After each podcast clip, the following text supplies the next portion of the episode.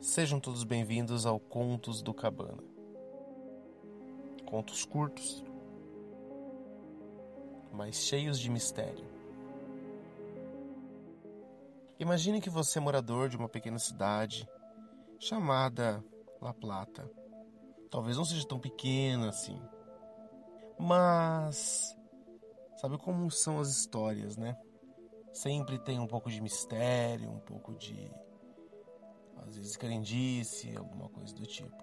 O interessante é que esse pequeno ocorrido ficou conhecido mundialmente como os Homenzinhos Verdes de La Plata. O ano é 1983. O caso ocorreu entre novembro e dezembro. Várias pessoas dessa cidade, La Plata, ficaram sabendo que numa vila ao redor chamada Vila Montoro, algumas pessoas estavam relatando o avistamento de alguns seres. E esses seres eles eram bem aterrorizantes. Tudo começou entre novembro e dezembro do mesmo ano, 1983. A população estava relatando esses avistamentos em um determinado local. Na rua 600 da Vila Montoro existia uma casa Talvez exista ainda, não se sabe também, né? Mas essa rua era uma rua, hum, vamos dizer que muito movimentada, não movimentada, era uma rua comum, de uma vila comum. Mas no dia 27 de novembro, entre as duas e meia e as sete e meia, para ser mais exato, 14 e meia e as 19 e meia, algo aconteceu com Diego, que tinha sete anos de idade mas algo incrível aconteceu com ele. Com ele e com um amigo dele. Diego brincava com seu amigo Walter. Diego tinha sete anos na época. Decidiram ir brincar nessa casa abandonada. Eu fico imaginando uma criança de sete anos vai brincar nessa numa casa abandonada. Diego vai até essa casa abandonada com seu amigo Walter. E quando eles chegam nessa casa, eles brincam por horas. Começam a brincar, começam a brincar ali de alguma coisa. Mas o que acontece é que Diego sobe numa árvore. Ele e o Walter. Vou falar para vocês o que Diego disse na entrevista. Nós estávamos subindo uma árvore quando os vimos. Walter ficou com muito medo e saiu correndo, me deixando ali sozinho. Eu fiquei e brinquei com os seres até de tarde. Subimos em árvores e até brincamos de luta livre. Então eles me disseram que estava tarde e que eles tinham que ir embora. Assim relatou Diego. Ele fala um pouquinho mais à frente como seriam esses seres. Como ele brincou com os seres, ele vai saber descrever, apesar dele ter uma, ser uma criança de 7 anos. Por isso que eu falo que são histórias misteriosas. Segundo o relato de Diego, os seres eram pequenos, batiam no joelho, eram verdes e tinham a cara enrugada, como os velhos. Eles tinham unhas compridas e estavam vestidos de verde, botas e chapéu verdes. O menino disse ainda que eles se alimentavam de marmelo e mel. Por outras vezes, Diego voltou a casa, mas não reencontrou seus amigos. O incrível é que Diego, ele cria coragem para voltar lá e encontrar esses pequeninos, esses seres. Mas a história não acaba por aí. Após isso, começou a aparecer outros relatos. É a nossa querida amiga Cláudia Ortiz de Vigueira, 21 anos. Ela morava na frente da casa abandonada. Então, como ela morava na frente da casa abandonada, ela ouvia as coisas, né? E ouvia coisas bem sinistras. Eu, particularmente, escutei coisas sinistras na minha vida. Quem sabe um dia eu conto uma história ou outra para vocês. Cláudia dizia que no mesmo dia, 27 de novembro, ela disse que escutou muitas gargalhadas. Assim diz ela: Eu ouvi gargalhadas, como de crianças, vindo do parquinho. O estranho é que naquela hora da noite não tinha criança lá. Foi quando apareceu um homenzinho verde. A noite estava clara e eu vi rapidamente. Ela viu ser. Vocês sabiam que existem vários relatos ali na Argentina, na região sul, nas fronteiras, já indo para os outros países, que falam sobre esses avistamentos de seres pequenos. Ali tem uma criança muito grande por anões, gnomos, entidades chamadas elementais. É bem interessante isso, é bem interessante como essa diversidade de contos e histórias misteriosas. Na maioria das vezes, não saber aquelas que não nos são contadas. Já pensou quantas histórias não nos são contadas? Imagina que tem alguém na sua família que tem uma história sinistra e você nunca ouviu. Porque eu sei que a pessoa que está escutando esse podcast, esse humilde podcast, esse formato diferente, pequenos contos, que lá no fundo sabe de uma história, de um amigo, de um parente, de uma tia, de um vô, de um pai, de uma mãe. Como que essas histórias chegam até nós? Algumas são mais famosas, outras não. Assim como essa história dos homenzinhos verdes de La Plata.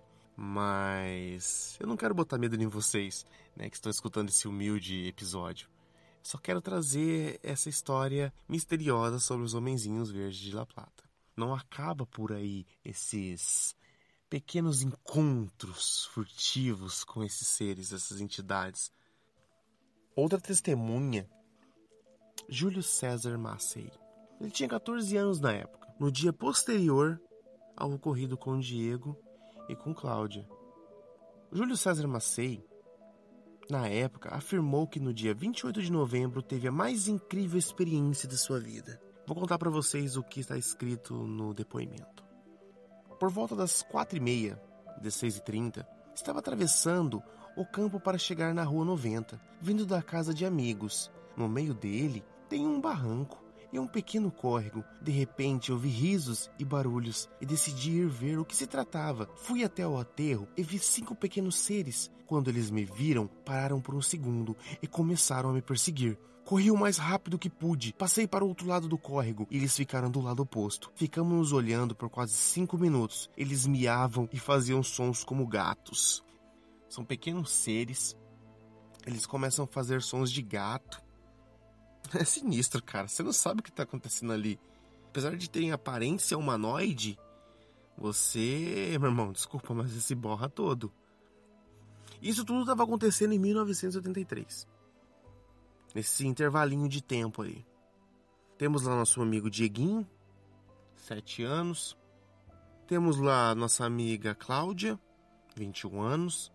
Temos o nosso amigo Júlio, Júlio César, 14 anos todos vendo as mesmas coisas, os homenzinhos verdes. O nosso amigo Júlio, de 14 anos, ele não se contentou em fugir, irritado pela situação ou quis tirar a prova viva do que era, ele resolveu voltar. E ele resolveu voltar. Ele voltou e ainda tirou um tijolo. Ele meteu um tijolo no joelho de um dos seres. Eu também teria feito a mesma coisa, ou partido para cima. Quando ele tacou o tijolo nesse pequeno ser, que gritou e correu para trás de seus amigos, eles começaram a olhar para ele. Eles começaram a olhar para o Júlio. Depois que o Júlio ainda foi perseguido lá por esses seres que faziam esse barulho de gato miando para ele, que achavam engraçado nisso, o Júlio ficou bravo, pegou um tijolo, voltou ao local e arremessou contra um deles. Aí acertou o joelhinho dele, né? Você acabou de acertar um ser que você não conhece o que é, pequeno. Se eu fico pensando, será que não matou o ser porque um tijolo, um serzinho de 60, 60 centímetros, ah, velhinho, com aparência de, de, de, velho, é sinistro, não é? é sinistro. Essa história, ela é meio maluca, ela não chega a ser engraçada, porque não é engraçado. O objetivo do Contos do Cabana são contos como se um amigo estivesse contando para você do seu lado. O intuito aqui não é trazer pavor ou medo para as pessoas para vocês que estão ouvindo. E se você não conhece ainda, fica aqui a dica para você acompanhar alguns casos que tem lá, algumas coisas interessantes.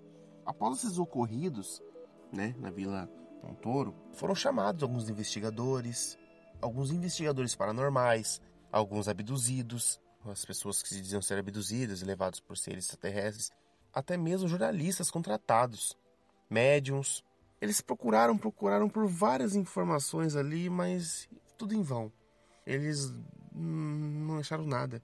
Porque esse é o mistério. Aí o pessoal começou a acreditar que tinham acabado, encerrado esses casos, que tinha encerrado esses pequenos seres, né? Eles não estavam aparecendo mais. Só que aí aconteceu uma coisa bem interessante. Mas esses acontecimentos não se mantiveram somente na cidade de La Plata, né? Ali em Vila Montoro.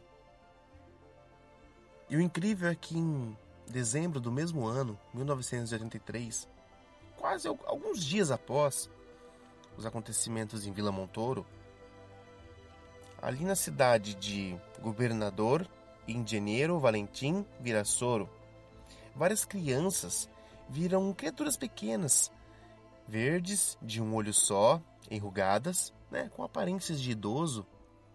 Nem todos os idosos também são enrugados, né, convenhamos.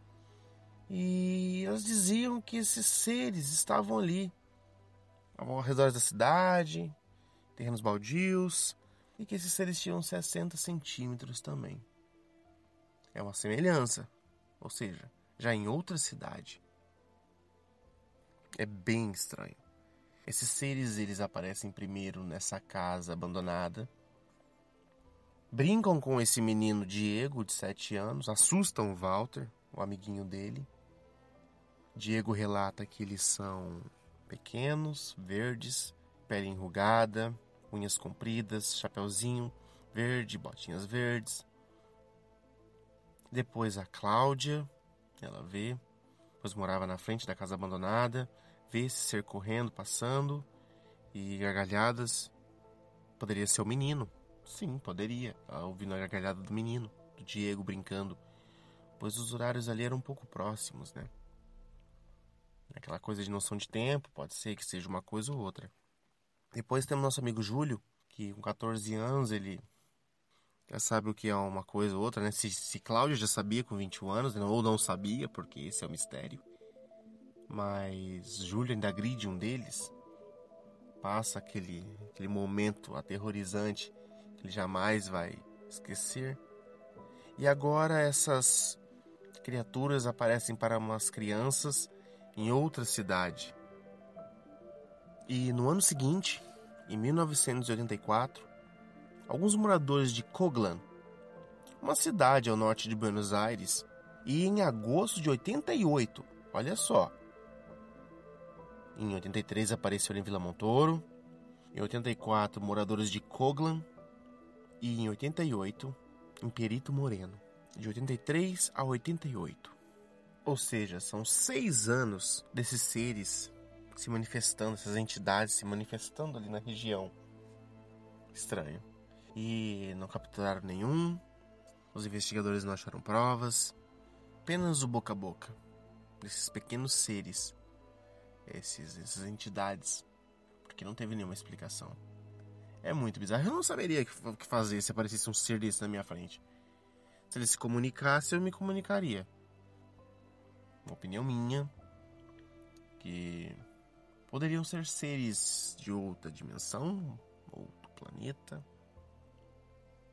Casa muito com os relatos de homenzinhos verdes vindo do espaço. Não casa? Mas uma coisa que eu gostaria de chamar a atenção para vocês, para os que gostam dessas coisas misteriosas, é que para você ter uma ideia, para vocês terem uma ideia, dizem que até 2010 cerca de 200 casos ou mais de pessoas que supostamente teriam visto esses pequenos seres de pele enrugada, verdes, que talvez seriam extraterrestres, ectoplasmas, entidades da natureza, elementais, seres de outra dimensão. Até 2010 tiveram mais, foram relatados mais de 200 casos. Esses homenzinhos verdes, por incrível que pareça, eles sempre estão na região da Argentina.